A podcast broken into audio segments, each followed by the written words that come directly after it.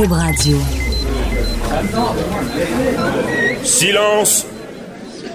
Veuillez vous lever. La Cour, présidée par l'honorable François-David Bernier, est déclarée ouverte. Entrez dans les coulisses de la justice. Écoutez, vous serez pas jugé. Ils appellent à la barre les acteurs de l'actualité. Oui, votre honneur. Avec François-David Bernier. Avec François-David Bernier. Avocat à la barre. Cube Radio. Bonjour, bienvenue à votre émission d'actualité judiciaire de la semaine, la revue de la semaine. Aujourd'hui, grosse émission, des, des personnes connues que vous connaissez dans le domaine qui viennent nous expliquer les dossiers d'actualité. Premièrement, la juge Nicole Gibault vient nous parler du dossier du bébé Gazi. Euh, L'accusé plaide coupable, donc elle nous explique la différence. Bon, le, meurtre dans ce cas-là, euh, le bébé euh, euh, vivant et viable, comment ça fonctionne. Ensuite de ça, Jean-François Brochu, policier de la SQ à la retraite, analyste judiciaire, nous parle de qu'est-ce qui se passe à l'UPAC cette semaine avec les, allégations de- qu'on s'est trompé dans des dossiers. Est-ce qu'on va jusqu'à la malveillance? Il nous explique tout ça dans quelques instants. Maître Boily revient sur l'affaire Normando, à savoir, est-ce qu'elle a une, cause? Est-ce qu'elle pourrait poursuivre euh, le, ministère public? Parce que, bon, ce, dossier-là fond comme neige, à savoir si jamais elle est acquittée, est-ce qu'elle aura un recours contre le gouvernement qui l'aurait peut-être accusé à tort ou arrêté euh, sans fondement? Parce que euh, à l'époque, on, se rend compte que peut-être que les devoirs n'avaient pas été faits. Il nous en parle. Et également, ben, un dossier euh, qui, qui nous touche tous, le- la fillette euh, de Granby. Euh, il y a le père cette semaine qui a été libéré. Euh, comment ça fonctionne? Est-ce que vraiment on avait à libérer cette personne-là? Euh, on se rappelle qu'une présomption d'innocence. Il y a Walid Ijazi, qui est le criminaliste, qui vient nous expliquer comment ça fonctionne. Restez avec nous. Votre émission commence maintenant. Avocat à la barre. Avec François-David Bernier. Des avocats qui jugent l'actualité tous les matins. Le Montréalais Sofiane Gazi plaide coupable d'avoir tué son bébé naissant. Euh, cette semaine, vous avez vu cette histoire. Déjà, il y a un procès qui se préparait euh, où est-ce que on devait déterminer s'il y avait eu un meurtre d'un bébé. Euh, il y a tout un débat aussi. Est-ce que le, bébé est, vivant, viable? Euh, est-ce que, parce que il y a ça, ça vient entrechoquer avec le dossier de l'avortement, imaginez-vous donc. C'est quand même complexe. On s'attendait à un long procès devant euh, jury, euh, des accusations de meurtre premier degré, le pire crime. Et les faits sont, sont saisissants. Un homme qui, donne des coups de fourchette dans le ventre de, sa conjointe qui a un bébé euh, qui va naître et euh, il décède par la suite à l'hôpital. Donc, et on voulait analyser cette situation-là avec notre analyste Nicole euh, juge à la retraite que vous connaissez tous. Bonjour Nicole. Bonjour. Euh, merci d'être avec nous. C'est un dossier euh, assez complexe. hein. C'est euh, là on a vu Sofiane Gazi. On appelait le dossier le bébé Gazi là. Et il a plaidé coupable parce que est-ce que est-ce que justement ce c'est c'est quand même rare ce genre de plaidoyer là dans, dans des accusations oui. aussi graves. Là. De- premièrement, on va commencer par les accusations. C'est pas tous les jours qu'on a ce genre d'accusations-là, où on a à débattre, évidemment. euh, on aurait possiblement eu à, à débattre. Facile maintenant aujourd'hui de dire non, on n'aurait on n'avait Mhm. pas à le débattre parce que euh, on sait maintenant, à cause des faits qui ont été relatés, qu'il y a eu des battements de cœur, même a arrêté, mais ça a recommencé. Bon, il était vivant.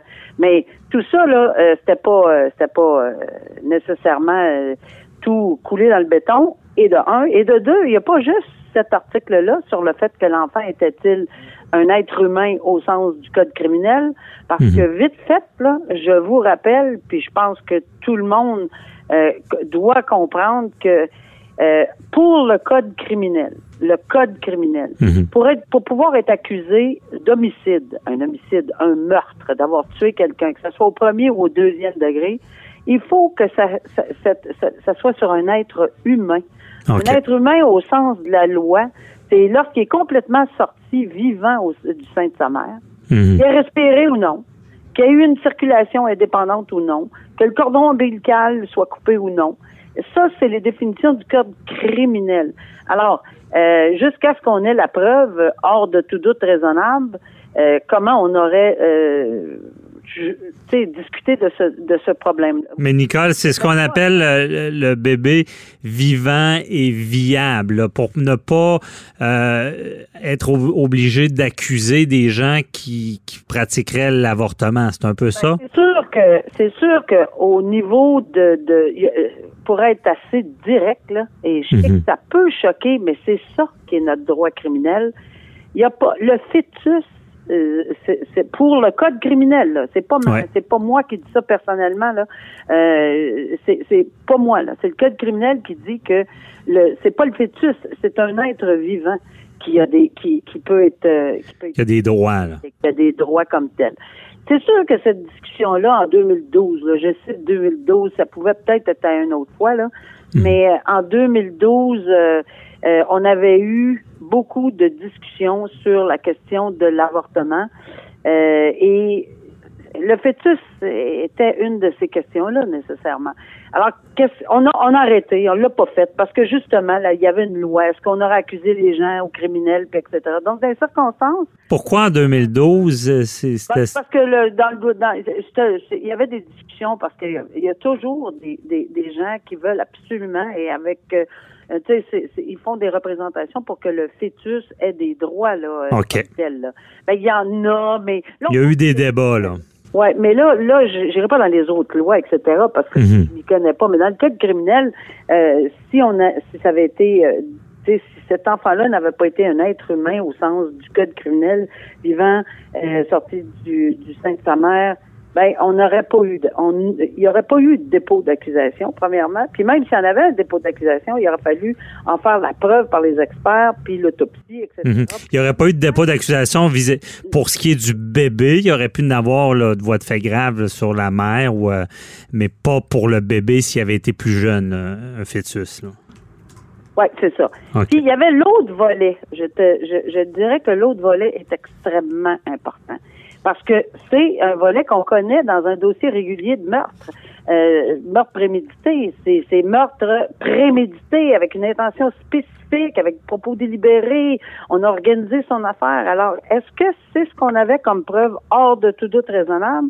Mm-hmm. Ou il y avait l'autre volet également, puis c'est pour ça des fois qu'on a des règlements, puis les gens disent oh c'est bien les règlements. Non, mais c'est parce que c'est jamais gagné d'avance. de Maître Boily, puis vous, puis tout le monde, on le ben vous le savez. Oui. Avec un dossier solide comme du béton, puis vous partez. on sait jamais. Là, on le sait jamais. Fait que tout ça pour dire que la question de euh, l'intention spécifique prouver hors de prouver hors de tout doute raisonnable en matière de meurtre prémédité, c'est une chose. Est-ce qu'il y avait est-ce qu'il y avait de l'alcool, est-ce qu'il y avait de la drogue, est-ce que sa responsabilité aurait été diminuée, mhm. son intention spécifique aurait arrivé exactement la même chose. On est mieux de prendre un plaider coupable deuxième degré de certains et euh, que, que d'essayer d'aller au premier. Comme mon grand-père disait, euh, vaut mieux un oiseau dans ta main que quatre sa branche. C'est un peu ça. Ben, c'est c'est parce que qu'est-ce qui serait arrivé en bout de ligne? Fort probablement que la question de l'être vivant, il n'y aurait pas eu de problème.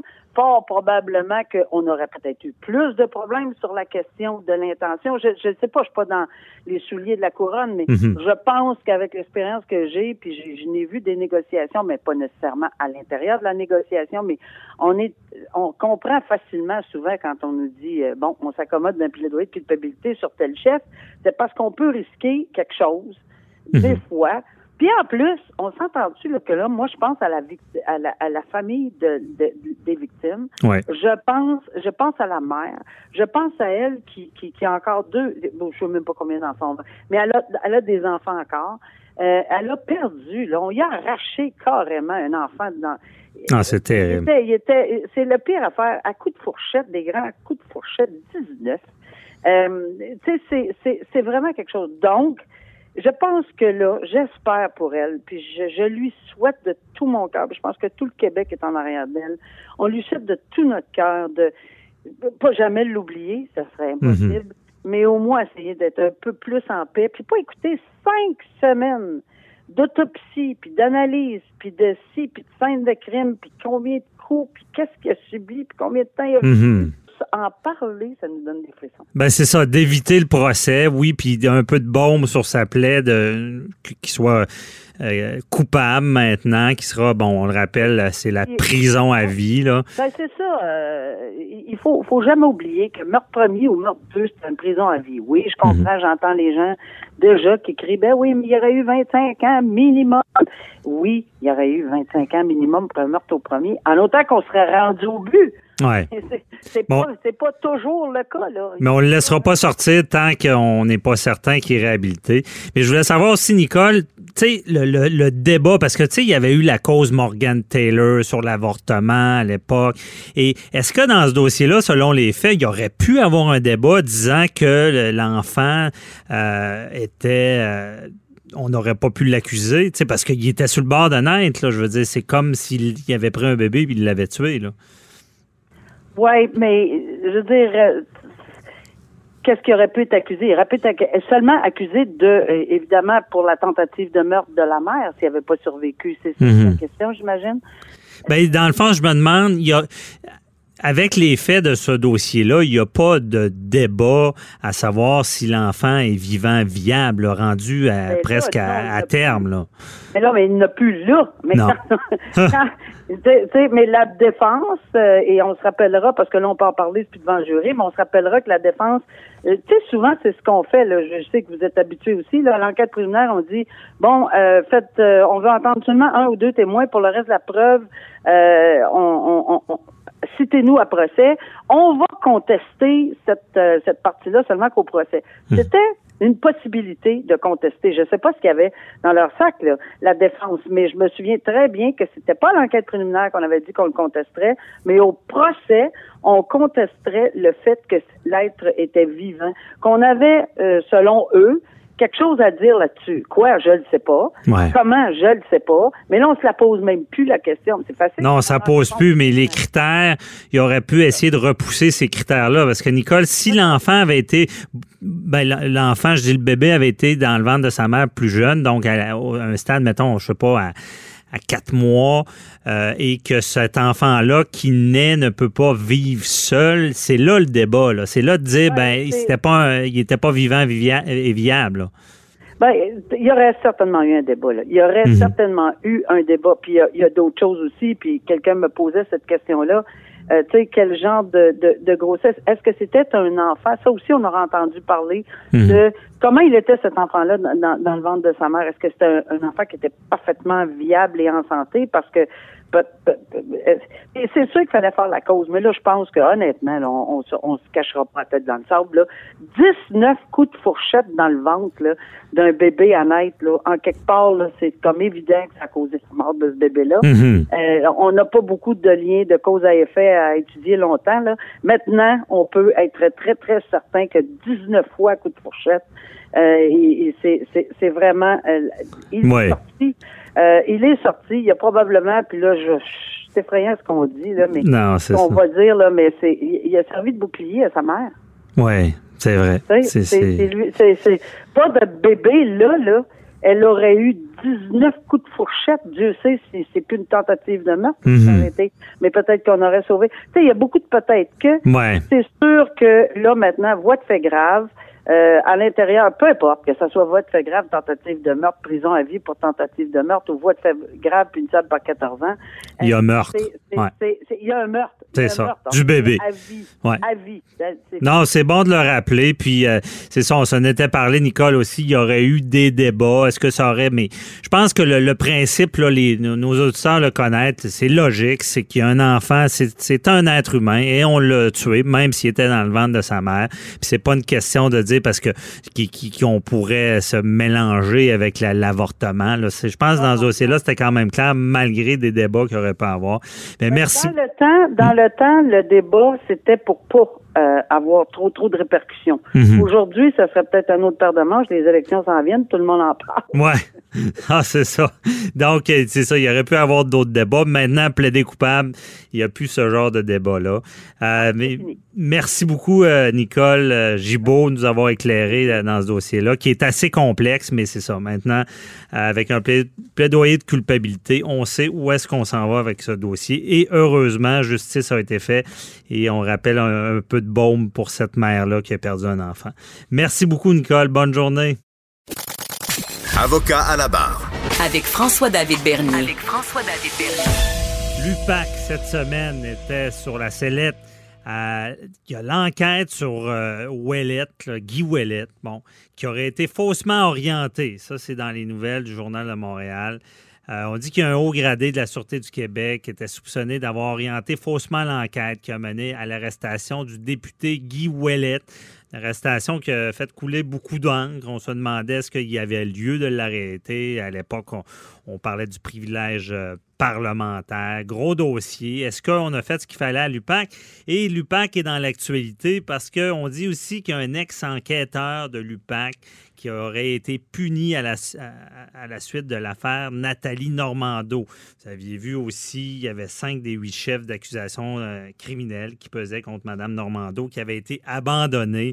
Euh, donc, on se pose beaucoup de questions. Qu'est-ce qui se passe? Est-ce que ça va entacher? Euh, tout ça va faire que, justement, si on parle de Nathalie Normando, que toutes les accusations tomberont? Parce que si si les policiers qui enquêtent, bon, l'UPAC, l'unité anti-corruption, enquête sur un, prévenu, si l'enquête est mal faite, mais qu'est-ce qui se passe? Est-ce que euh, les accusations vont tenir la route? Et on en parle avec notre analyste euh, policier à la retraite que vous connaissez tous, Jean-François Brochu. Bonjour.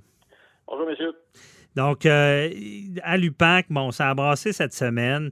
Euh, et qu'est-ce qu'on peut lire de tout ça? C'est problématique, ce qui se passe, c'est que s'il euh, y a des, des agissements qui sont pas légitimes, ça peut entacher certaines procédures. Ouais, L'UPAC, je pense qu'on est rendu, on ferme ça, on ferme ça, on vend toutes les meubles, et ah! on passe ça sur un autre nom. OK, ça, ça, décrit bien, là. Parce que ça. Non, mais là, c'est l'enquête sur les, fuites, et dans l'enquête sur les fuites, il y a des fuites.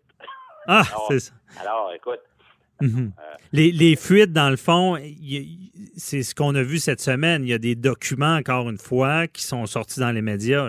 Quels étaient ces documents-là? Ces documents-là peuvent sortir de, trois endroits, le BEI, euh, l'UPAC, euh, peu, la Sûreté, c'est-à-dire, ou le, ou le BEI. Mhm. mais ça pour dire qu'effectivement, il y a encore des policiers qui ont été relevés de leurs fonctions, disons ça comme ça, euh, Vincent Rodrigue, qui était effectivement un lieutenant qui était aux enquêtes à l'UPAC dans le temps, un lieutenant de la Sûreté du Québec prêté à l'UPAC, qui était impliqué dans l'enquête de Mme Normando. Il y a également une, une autre lieutenant, Caroline Grenier, euh, qui a été euh, relevée de ses fonctions. Elle, elle est toujours à la Sûreté. aussi une, une, lieutenant de la Sûreté du Québec relevée de ses fonctions. Mm-hmm. Elle, il faut savoir que ça fait suite probablement à deux choses. Un, c'est la poursuite de M. Wallet euh, contre la Sûreté du Québec, contre le l'UPAC, euh, dans laquelle ben, Maître La Rochelle fait des allégations. Donc, ces allégations-là doivent être prises en considération par les autorités. Mais également une plainte de Despatie. Je me souviendra que Despatie est un policier qui avait été perquisitionné au même moment qu'on arrêtait M. Wallet parce que, justement, on avait utilisé une technique. À ce moment-là, on, moi, on m'avait dit, on m'a dit, muni de mandat de perquisition, muni de mandat d'enquête, en fait, là, et si c'est le cas, ben, euh, la technique, en principe, aurait dû être légale, c'est-à-dire que Madame, euh, Madame Grenier aurait utilisé le téléphone de M. Despatie pour se faire passer pour M. Despatie, son mhm. téléphone intelligent, alors qu'elle était justement au domicile de M. Despatie à y faire une perquisition. Ils ont utilisé son téléphone pour fixer un rendez-vous avec euh, avec M. Wallet, un rendez-vous à Laurier Station, c'est lui qui a été arrêté. Mhm. Alors, cette technique-là, si elle est faite dans les règles, elle a déjà passé le test des tribunaux ailleurs. Euh, c'est une technique qui, qui, qui, qui, a vu le jour les premières fois. On a utilisé ça ici dans, le Tribunal de Québec contre des trafiquants de drogue et ça a passé le test des tribunaux. Mais le problème, je pense, parce que là, on voit que tout tombe, c'est-à-dire même les chefs d'accusation contre Mme Normando dans une autre affaire, mais même M. Wallet, on n'a même pas euh, accusé, on n'a même pas accusé. Dans, ben, on l'a accusé, mais on n'a même pas, ben, oui, on n'a même pas tenté justement de faire valoir les mandats de perquisition. On n'a on même pas tenté de les faire valoir. On a tout simplement dit on n'a pas de preuves à offrir et on a remis toutes les affaires. Ben, les mandats, les mandats avaient été cassés, je me rappelle ben, bien. Ils n'ont même, pas, même pas, je pense, tenté de les faire valoir. Alors, mm-hmm. euh, si c'est le cas, faut, euh, dans, la chronologie, dans la chronologie de l'histoire, il faut, il faut savoir, il faut se souvenir de Bélanger, de Boulanger. Boulanger, qui était l'adjoint à la Frenière, puis qui était directement impliqué dans toutes ces enquêtes-là, tellement que c'est lui qui a suivi euh, monsieur, même intercepté Wallet alors qu'il se rendait au rendez-vous là, pour l'identifier avec un véhicule de patrouille. Alors, Boulanger était très impliqué dans cette enquête-là. Et Boulanger, entre guillemets, se serait mis à table, selon les informations qu'on a eues, dans le projet Serment. Le projet Serment, c'est une enquête de l'équipe spéciale formée par la ministre du BEI. En fait, une équipe du BEI, une équipe spéciale formée de huit... Bureau d'enquête qui enquête sur l'UPAC en ce moment. Voilà, une enquête en fait sur les fuites. L'enquête, elle vient de là. C'est ce qui a mené à la, au relevé administratif du directeur de la Sûreté du Québec, euh, M. Prudhomme. Euh, alors, donc, cette enquête-là, ça s'appelle le projet Serment. Il y a huit policiers qui sont là-dedans, qui sont sur cette, ce dossier-là, qui sont prêtés au BEI. Leurs bureaux sont à Longueuil. Et c'est des policiers du SPVM. Et dans, dans, le communiqué, quand le ministère avait euh, formé cette équipe-là, il était bien clair que les policiers ne devaient jamais avoir travaillé pour ou avec Martin Prudhomme, entre autres. Mhm. Alors, c'était bien clair où c'est que ça s'en allait, ça. Et, donc, c'est dans ce projet-là, il faut, savoir que là, on a rencontré Boulanger et il se serait mis à table. Et la suite de ça, on a des policiers qui sont relevés, là. Alors, moi, je pense que... Lui, se serait mis à table sur des, défauts de, des enquêtes. C'est ça. Moi, ce que ça, ce que ça m'indique, là, ce qu'on peut tirer comme référence de tout ça, euh, Maître Bernier, c'est que probablement que Boulanger a raconté aux policiers du BEI, aux policiers, aux enquêteurs, que euh, à quelque part, dans les mandats de perquisition, on a soit omis des choses volontairement, mhm. soit on a on a ajouté des choses volontairement, et ça, ça serait du plantage de preuves, entre guillemets. Ou soit, et, et, que de plus, le policier qui s'est rendu faire assermenter ces, ces, ces, mandats-là devant le juge, ce serait donc à ce moment-là par juré. OK. Alors, il le fait sous les ordres de quelqu'un. C'est sérieux, là. Ah, très sérieux. Mais c'est, si c'est avéré, c'est criminel. Là. Tout à fait. Ah, moi, ce qu'on me dit, c'est que euh, certains des individus dont on a parlé ici sont enquêtés pour exactement des, des infractions, c'est des allégations criminelles. Ah, C'est très, très, oui, c'est très, très sérieux. je trouve ça extrêmement dommageable. Puis moi, je comprends pas qu'on ait été obligé, si c'est le cas, là, puis encore une fois, on est conditionnel, mhm. c'est le cas qu'on ait été obligé de mentir ou d'ajouter ou d'omettre des documents. Mais comment ça peut arriver? Je veux dire, pour, quel intérêt? C'est une mauvaise gestion, mauvaise direction, mais si on va dans, dans, dans l'intentionnel, ben, pourquoi on voudrait faire ben, ça? tout à fait, c'est ça. On peut, on peut agir par incompétence, ça, c'est une affaire. Ouais. Parce que ça, c'est possible aussi. Ça, ça arrive des erreurs. On s'entend tout. On se trompe, ça arrive. Une autre affaire. Puis, Lupin qui sont sur la loupe. Ça, on le sait. OK? Fait que des erreurs, ça peut arriver. Parler, là, personne ne va aller travailler là. là. Bon, j'imagine. Mais là, quand on est rendu à, à, à, planter une preuve ou à, faire des choses intentionnellement, je comprends pas l'intérêt d'où ça vient. C'est des, des mandats politiques? C'est quoi, là? Alors, je ne pense pas qu'on puisse aller là, mais c'est certainement euh, on peut on peut se poser des questions sur la hiérarchie. Parce que il mhm. y a pas moi je, sais comment ça marche dans, dans, dans, dans les en enquête criminelle, là, dans les chez les sergents, chez les gens qui sont syndiqués, là. Mhm. C'est pas c'est pas des choses, moi, c'est pas des choses qu'on peut voir là. Euh, ah, puis je vais vous remonter à 20, 25 ans, là, c'est pas des choses que qu'on peut voir, qu'on peut concevoir. Alors, mhm. effectivement, il faut se poser de grandes questions sur si c'est le cas parce que c'est ça qu'il y a des, il y a des allégations dans ce sens-là. Si c'est le cas, on peut se poser des questions sur, euh, sur le, comment qu'on peut faire ça aujourd'hui. Il y a une autre affaire qu'il ne faut pas oublier, une troisième chose que je voulais vous dire, mm-hmm. c'est que quand on rencontre des témoins, les enquêteurs rencontrent des témoins, euh, il y a une façon de faire les choses, hein, en n'étant pas suggestif, en allant, en ne suggérant pas des réponses, en ne dirigeant pas le témoin vers des réponses qui feraient notre affaire pour euh, accumuler notre preuve. C'est très important de faire les rencontres de, la façon dont euh, on, nous a enseigné, hein, puis de la façon neutre. Alors, si on dirige les témoins et, si on, cache cette façon de faire là, puis là, qu'à un moment donné, avec ça, on va, on va chercher des mandats de perquisition avec des dires de témoins mais qu'on sait faux ou qu'on sait que ça a été dirigé. Puis là, les, procureurs puis les juges acceptent de donner des mandats de perquisition, on fait notre travail.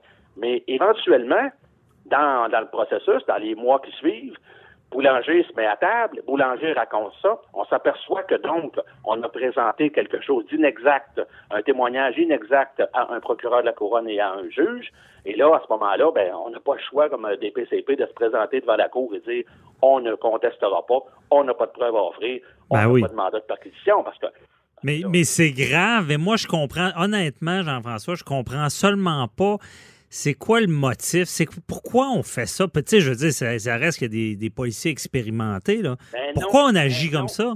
Ben non, c'est ça, là. C'est pas nécessairement des policiers expérimentés. OK. C'est que le problème à l'UPAC, puis ça, ça va être une affaire que le gouvernement va devoir se pencher.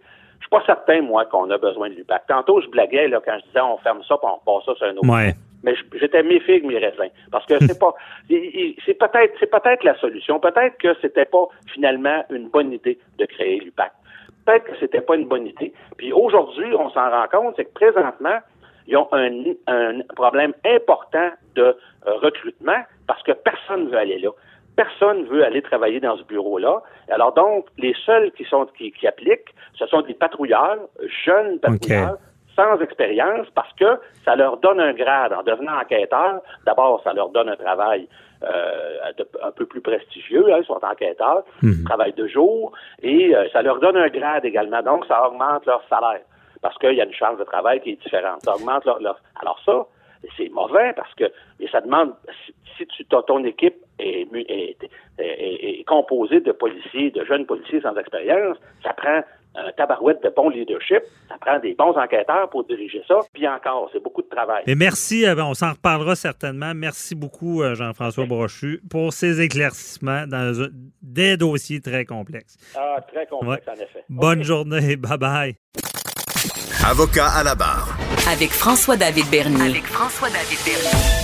On vient de parler à Jean-François Brochu de qu'est-ce qui se passe à l'UPAC. Euh, maintenant, on va aller un peu sur le côté civil. On va toujours parler de l'UPAC. On parle de la nouvelle de cette semaine qu'il y a un ex-enquêteur de l'UPAC qui est puni à la suite de l'affaire Nathalie Normando. Et on n'avait pas parlé le week-end dernier de l'affaire Nathalie Normando, du fait que sur euh, huit chefs d'accusation, euh, il y en a cinq qui ont sauté, excusez l'expression. Euh, et euh, maintenant, bon, des chefs d'accusation de corruption, de, de, fraude, qui étaient plus graves, un maximum de 14 ans. Maintenant, il reste, bon, des chefs qui sont moins graves, un maximum de 5 ans, pour euh, fraude envers le gouvernement et l'autre, je m'en rappelle plus, mais c'est pas grave parce que on va parler du côté civil, les poursuites. Est-ce que Nathalie Normando, voyant ça, des erreurs, des, qu'est-ce est-ce que vraiment elle aurait dû être arrêtée? Euh, est-ce que le dossier qui a fondu comme neige, là, de, plus en plus il avance, on se dit, as-tu fait de quoi? Mais on l'a quand même arrêté à l'époque. Sa vie est déraillée. Je suis avec Maître Jean-Paul Boilly pour en parler. Bonjour, Maître Boilly. Bonjour, Maître Bernier. Ben oui, écoutez, là, euh, c'est tout un roman, cette histoire-là. Puis. Euh, elle va en écrire un aussi. Elle va, en faire tout un, elle aussi. Là, je pense qu'on va en apprendre des choses. Parce que là, là, J'entendais tout à l'heure Jean-François Brochu qui disait euh, l'UPAC, on ferme ça, là, puis on, on, part d'autre chose. Là. Et je veux pas être prophète de malheur, mais vous savez, il y a un adage qui dit en droit, tu donnes un pouvoir à quelqu'un, il l'exerce. Hein? S'il l'exerce pas, il perd. Or, ce que M. Brochu disait tout à l'heure, puis évidemment, c'est un policier à retraite, je pense qu'il y, a du respect pour sa profession, puis les gens avec qui il a travaillé.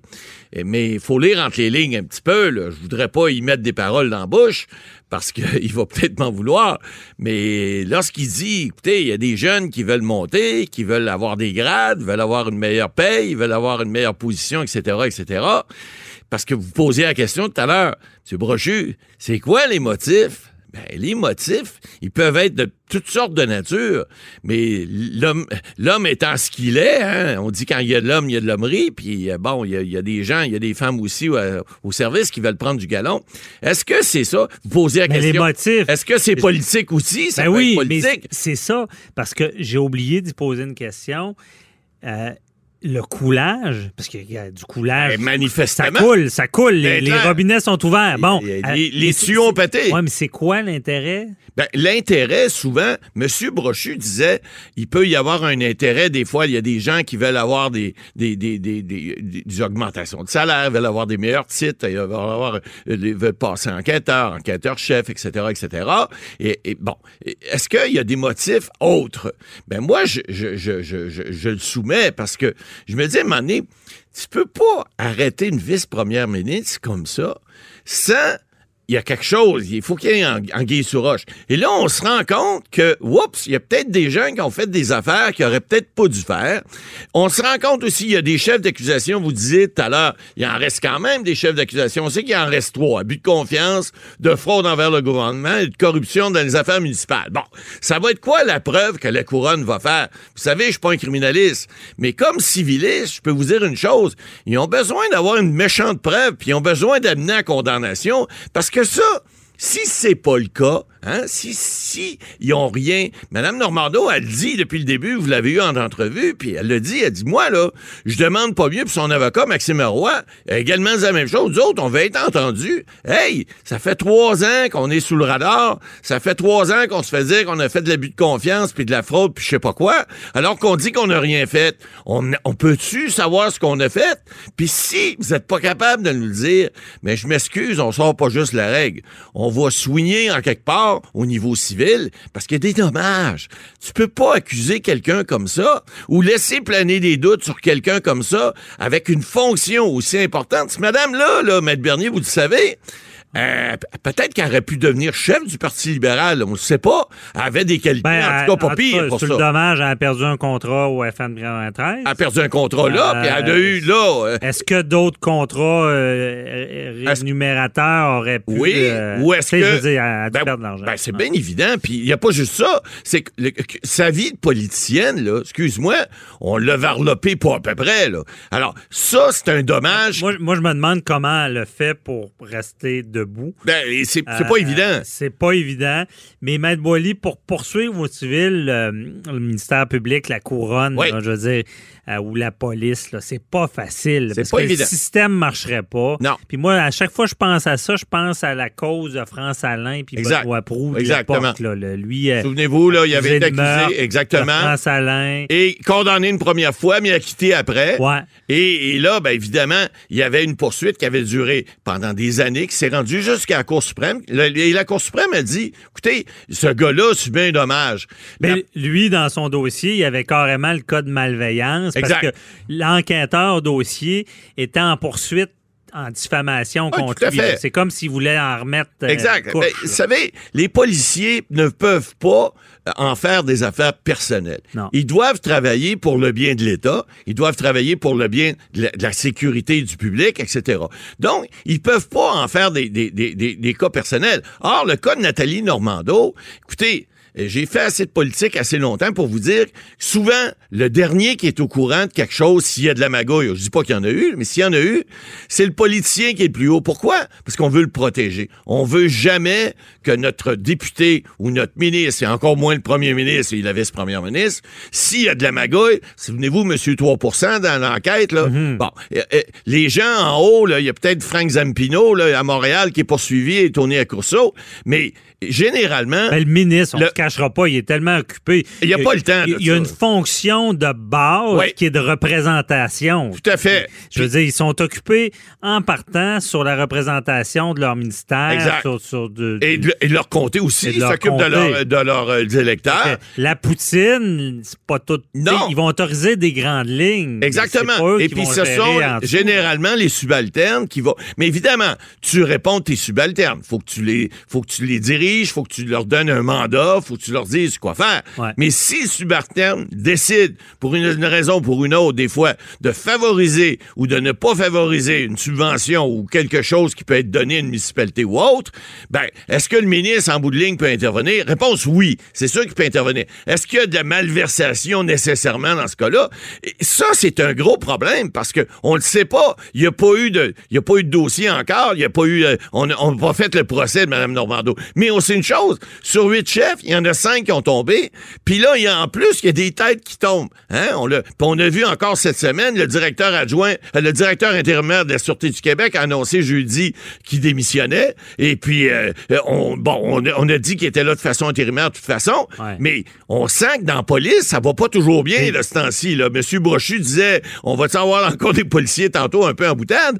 Mais c'est vrai qu'effectivement, les méthodes policières, on peut se poser des questions des fois parce que il Ouais, arrive si des cas comme l'enquête, ça. Là. ouais, mais si l'enquête a été mal faite, là, Ça peut arriver. euh, est-ce que là, il y, a- y y un début poursuite civile possible? Ben oui, parce que si on a fait, on a, on a bâclé une enquête ou qu'on a fait en sorte d'amener quelque chose pour pouvoir démontrer une, une- une- une culpabilité quelconque alors que c'était peut-être pas le cas, ben là, excuse, ça ouvre une porte énorme pour une poursuite civile. moi ce que je connais de la jurisprudence là-dedans, Si c'est le cas. c'est que c'est pas seulement une erreur, parce que on s'entend si on pouvait tou- toujours poursuivre la couronne. Ah non, ça finirait plus. Bon, mais je pense que ça prend plus qu'une erreur. C'est vraiment, il faut que c'est qu'il y ait une sorte de malveillance, De mauvaise foi. de déraisonnabilité. C'est ça le, le, le, le, le but qu'on qu'on doit ne pas atteindre lorsqu'on est dans... Il faut que ça soit raisonnable. Si on fait une erreur de bonne foi, si on fait une enquête, on l'a vu dans les cas où on essayait... Les- complet. Les enquêtes Mr. Big, on disait, bon, ben là, vous faites plus ça de telle façon, telle façon. On voulait aller chercher un aveu, on voulait aller chercher quelque chose.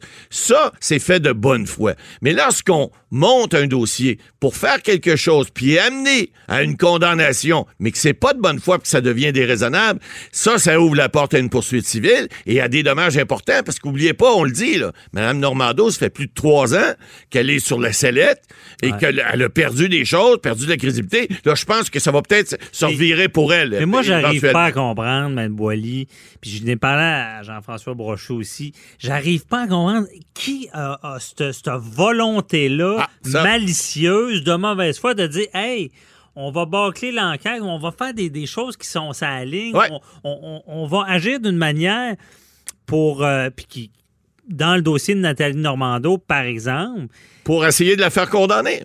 mais quel, Quel est le motif? Et voilà. qui Ça- a, quel qui a- intérêt on aurait? Ben, c'est ça. L'intérêt, faut voir avec ces gens-là. Est-ce que c'est un intérêt politique? Est-ce que c'est un, un intérêt judiciaire? On disait tout à l'heure, est-ce qu'on va avoir une promotion? Est-ce qu'on veut avoir peut-être un autre grade ou, ou une meilleure paye? On veut se faire, on veut se faire, euh, on veut casser le- le- du sucre sur le dos de quelqu'un d'autre? Bon, est-ce qu'il y a un ça intérêt politique? être un bon coup. ça répète un bon coup. Est-ce qu'il y a un intérêt politique également? Il y a des gens, des fois. euh, Mais là, si- on a vu des gens comme Guy Ouellet qui était dans la police, s'est ramassé. euh, politique, ouais. Maître Boily, là, on est dans une république de bananes. là. Ben, ça, euh, c'est une question à se poser, On, là. on- on le rappelle aux gens, l'importance du système, de la cloison étanche entre le politique, Et- le judiciaire. Exactement.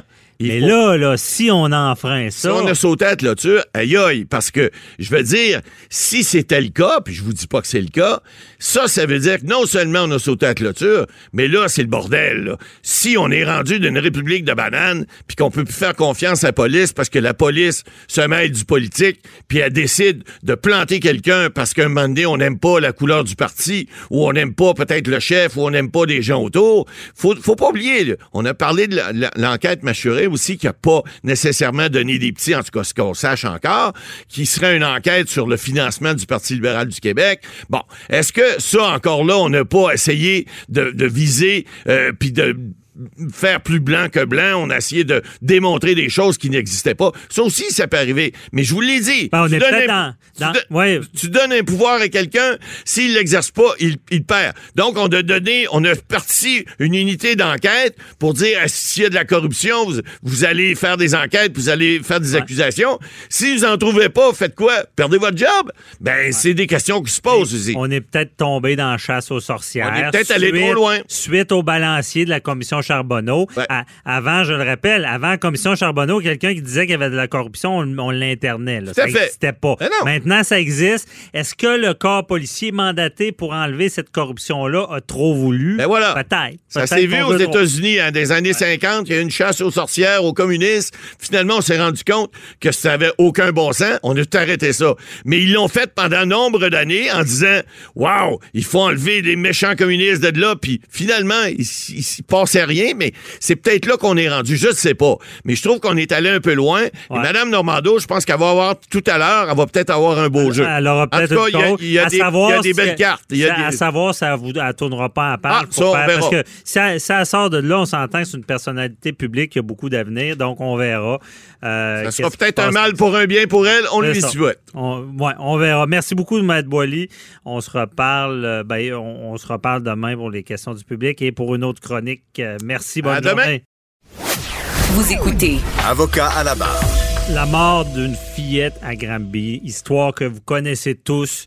Euh, le père, cette semaine, qui a demandé, euh, qui était de retour en cours, dans le fond, c'était un appel parce qu'on l'avait gardé incarcéré. Le premier juge de la Cour du Québec l'avait gardé en prison.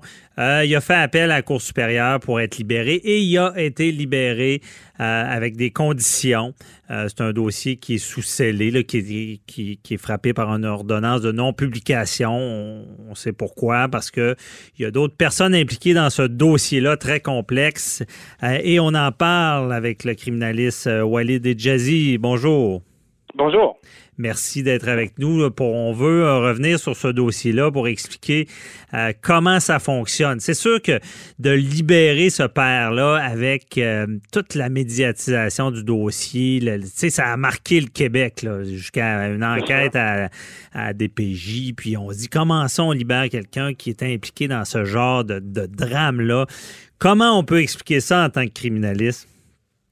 Ben là, on était en révision, on était en révision d'une première décision où la remise en liberté avait été refusée. Alors là, je comprends que, bon, premièrement, ce qu'il faut comprendre, c'est qu'on n'a pas tous les détails. Hein. Alors, c'est mhm. difficile de, rentrer dans les dans les détails parce que c'est sous non-publication. Ça, c'est tout à fait normal.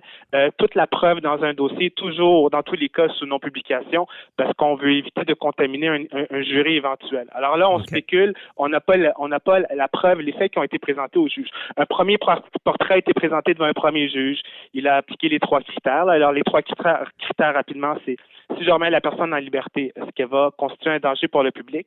Si je la remets en liberté, est-ce qu'elle va se présenter à ses dates de cours? Et finalement, si je la remets en liberté, est-ce que ça va euh, déconsidérer euh, la confiance du public en l'administration de la justice, le critère de l'intérêt public? Mhm. Il y a un premier portrait, le premier juge y a refusé, mais là, l'avocat fait valoir des erreurs et il y aurait de la nouvelle preuve, de, nouvelles informations qui ont été euh, amenées au juge réviseur. C'est un juge d'un niveau supérieur, un juge de la Cour supérieure qui, lui, avait un nouveau portrait, si on veut. Et lui, le, droit lui donne la latitude de tirer ses propres conclusions. Et en bout de piste, on, comprend qu'il estime que euh, l'accusé là euh, ne sera pas un, danger pour le public, euh, ça va se présenter à ses dates de cours et qu'il n'est pas contre l'intérêt public de le remettre en liberté. Mhm.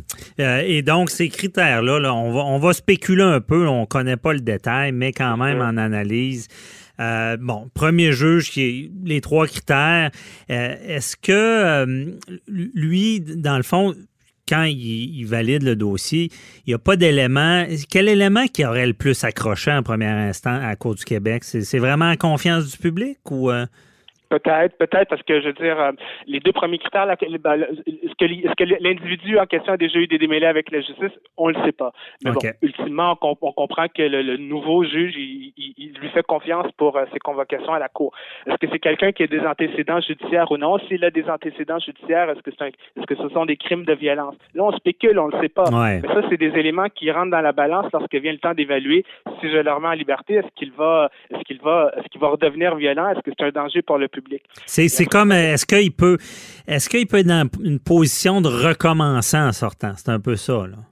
De que c'est? Est-ce que ça, il pourrait être dans une position de récidiver quand, quand il sort? C'est ça que le juge va, va regarder. Est-ce qu'il pourrait, il pourrait commettre un crime si on, je le libère? Là? Exactement, une récidive d'un crime de même nature ou euh, quelque chose d'autre mhm. vis-à-vis quelqu'un d'autre? Est-ce que c'est est-ce que c'est un danger public ce gars-là? Et ça, on regarde souvent les on regarde le, le crime du, pour lequel il est accusé. Mhm. Alors ici, c'est quand même quelque chose de très circonstancié. Premièrement, il faut faut pas oublier, hein, on parle beaucoup, mais il est présumé innocent. Hein. Malgré la gravité des accusations, il est présumé innocent. Mais bon, on mhm. regarde l'incident en question. Est-ce que est-ce que c'est c'est quelque chose qui est susceptible de ressurgir à nouveau? C'est quelque chose qui est très circonstancié ici. Et on regarde son historique de vie. Est-ce qu'il a des antécédents judiciaires? Puis si oui, est-ce qu'il a des antécédents judiciaires de violence? S'il a vendu euh, de la drogue il y a cinq ans, c'est pas nécessairement quelqu'un de violent. Si c'est quelqu'un qui a trois antécédents de voies de fait grave et qui se retrouve maintenant accusé de négligence causant la mort, euh, euh, là, ça devient plus inquiétant. Mais ici, en bout de piste, le nouveau juge conclut que c'est pas un danger pour le public. on donne comme exemple quelqu'un qui a, fait de la violence conjugale, puis on le libère, puis qui, comme on a malheureusement vu des fois, qui, qui recommence ou qui, qui en va jusqu'à tuer sa, conjointe. C'est ce qu'on veut éviter en libérant quelqu'un. Ben ça, ça serait ça, c'est le pire des scénarios. Et c'est sûr qu'un juge a ça à l'esprit lorsqu'il prend la décision quand même assez euh, grave de, détenir ou de, remettre quelqu'un en liberté. OK. Et là, si on continue dans l'analyse de la, première décision qui était de le laisser en prison, euh, il y, a, cette ce critère-là, là, déconsidérer l'administration de la justice. C'est quoi ça, dans le fond? C'est un gros critère. C'est un critère qui est, qui est, qui est très large. Euh, c'est un critère qui a déjà été contesté par des avocats dans le passé. On a essayé de faire rayer ça du code criminel. Ça n'a pas marché. La Cour Mhm. suprême dit que c'est un critère légitime et que le juge qui est saisi d'une demande de remise en liberté doit prendre en considération l'intérêt public, doit prendre en considération l'effet qu'aura euh, la, la, la décision, la remise en liberté ou la détention sur euh, la perception que le public aura sur euh, l'administration de la justice. Alors, le juge doit, dans sa balance, évaluer plusieurs éléments. Euh, quelle est la force, quelle est la gravité des infractions? Quelle est la, quelle est la force de la preuve? Alors, si c'est quelqu'un qui est accusé d'un crime extrêmement grave et que la preuve, elle est très probante, ça veut dire qu'il y a de bonnes chances qu'il soit trouvé coupable. Et s'il est trouvé coupable, il y a de bonnes chances qu'il fasse une longue peine de détention. Ben ça, ça milite en faveur de le garder détenu. Mais si la preuve, elle est moins forte que l'on pense, ou s'il y a des, des trous, ou s'il y a des éléments qu'un avocat de la défense pourrait exploiter, ou, autre sujet, s'il y a des éléments de défense à faire valoir, ou s'il y a des co-accusés, comme c'est le cas ici, la belle-mère est également accusée, qui font l'objet des mêmes accusations et, euh, et peut-être que la responsabilité est plus penchée vers eux. Là, on spécule, on ne sait rien de rien, mais on essaie d'imaginer ce que le juge a mesuré ici là, avant de remettre en liberté. Il regarde les co-accusés, quelle est leur part de responsabilité, quelle est la force, la preuve dans leur dossier à eux. Alors, tout ça, on regarde et en, en bout de piste, le, le, euh, le, juge n'est pas convaincu. Ce que, je comprends, c'est que si on le remet en liberté, il n'est pas convaincu de la culpabilité certaine de l'accusé. Mhm. Sinon, il y aurait, il y aurait, il y aurait, il aurait euh, euh, Gardin. Ouais, c'est ça. Et, et là, cette quand on parle souvent de la confiance du public, c'est-tu parce que le dossier est médiatisé, tout le monde est au courant, puis qu'on se dit, ben ça n'aurait pas d'allure vis-à-vis quelqu'un du public que je le libère? Est-ce que c'est comme ça que ça fonctionne? Un peu, mais pas tout à fait. Un, un jugement, euh, euh, le- un juge, lorsqu'il prend une décision, n'est pas là pour faire plaisir à la population. Hein. Il doit lui appliquer euh, des critères, des des critères bien connus en droit, à la lumière de la preuve qui lui est faite. Alors, c'est pas euh, un sondage d'opinion. Alors, en bout de piste, le juge estime que les trois critères sont rencontrés ici, parce que sinon, dans toutes les causes médiatisées, on, on garderait les gens détenus. Ouais. Ce serait un système de justice épouvantable. On peut pas tolérer ça. Le juge, lui, doit prendre sa balance. L'image de la balance, elle est bonne. Quelle est la Quels sont les principes? Et décider en bout de piste. Pas euh, se, soucier uniquement de est-ce que ça va faire plaisir à la population. Ouais. Puis je pense que quand on parle de la population, c'est quelqu'un de bien informé. C'est quoi ça dans le fond? C'est qui C'est c'est pas c'est quelqu'un qui connaît un peu ça, qui s'est informé puis qui comprend peut-être mieux qu'une autre personne le pourquoi on, on va libérer quelqu'un là. Exactement. Je veux dire exactement. C'est pas plus clair que ça. euh, euh, tout à fait. Alors, euh, c'est difficile. Hein? On, on- est curieux, on veut savoir, mais c'est sous non-publication et ça, il faut comprendre que c'est tout à fait normal. C'est comme ça dans toutes les causes. Euh, le processus judiciaire, il est, il est, euh, il- ça, prend un certain temps. Et peut-être, ben, je veux dire des causes, des causes où il y a mort, de, la mort de quelqu'un, ça se retrouve généralement devant le jury, puis on veut que le jury soit euh, le moins contaminé possible. Ouais. C'est toujours, c'est toujours sous non-publication. OK. Et là, on continue dans l'analyse. Bon, premier, en cours du Québec, on dit on le garde incarcéré. Et là, on arrive en cours du su- supérieur. Là, encore une fois, on ne sait pas parce qu'il y a cette ordonnance-là de non-publication. Mais qu'est-ce qui ferait que justement le juge, il dit non, le premier juge, il il a, il a pas compris ou, ou une nouvelle preuve me fait dire l'inverse du premier juge. C'est Qu'est-ce qui peut arriver là, comme nouveau? Ben, c'est- une très bonne question. C'est euh, on est on est en révision. C'est pas comme un appel. Un appel, quelqu'un est trouvé coupable et on veut aller en appel devant la cour d'appel, euh, euh, le pouvoir d'intervention de, de la cour de- de- du ou des juges qui siègent en appel est assez limité. On regarde le caractère raisonnable de la première décision. Ici, en matière de remise en liberté, c'est un peu différent. On peut amener de la nouvelle preuve, on peut amener des arguments nouveaux. C'est pas refaire exactement ce qui s'est fait la première fois. OK. Et c'est pas dans le sens où le, le deuxième juge euh, euh, euh, regarde strictement la légalité de la première décision. S'il y a des nouveaux éléments qui lui sont présentés, il a le droit de les prendre en considération et il n'est pas, il a le droit de tirer ses propres conclusions, c'est-à-dire il a le droit d'avoir sa propre propre vision de l'affaire, pas juste évaluer le caractère raisonnable de la première décision. Alors, un premier juge prend une décision, on va en appel. Le Mhm. deuxième juge va se dire, moi, je suis pas d'accord, mais il était raisonnable pour le premier juge de penser ainsi. Lorsqu'on est en révision d'une remise en liberté, comme ce qui nous intéresse ici maintenant, le juge, lui, a le droit de tirer ses propres conclusions, euh, de faire sa, avoir sa propre vision de l'affaire. OK. Et je comprends qu'on lui a présenté un portrait différent. Il y avait des éléments de preuve qui n'étaient pas devant le premier juge. Parce que c'est ça, on n'a pas le, le contenu, mais il y aurait eu entre les mains du juge un nouveau document. Mais je pense que même le juge aurait dit en salle de course que rapportaient les journalistes là, que euh, il aurait que si le public connaissait ce document-là, il- peut-être qu'il comprendrait mieux pourquoi il remet en liberté. C'est ça. Donc, ça peut être vraiment une nouvelle information qui est quand même très sensible dans le dossier. Là. ben c'est sûr. Puis c'est pas, euh, je veux dire, les, les- généralement les juges ont beaucoup de respect pour euh, les juges qui, qui, qui les Mhm. révisent. Ils font de la déférence, on respecte les décisions, mais euh, encore une fois, on n'est pas dans le secret des dieux et on le saura pas. Mais on dirait qu'il y a une un, élément d'information qui a eu beaucoup d'impact auprès du deuxième juge que le premier juge lui n'avait pas. OK. Ah, c'est bon. Très bien expliqué. Merci beaucoup encore une fois, Walid Jazzy, criminaliste. Bon, ben, bonne journée, puis on se reparlera certainement de ce dossier-là. Et je t'en prie, mon cher. Merci, bye bye. C'est déjà tout pour nous aujourd'hui. On se retrouve demain à la même heure. Bye bye. Pour écouter cette émission, rendez-vous sur cube.radio ou téléchargez notre application sur le Apple Store ou Google Play.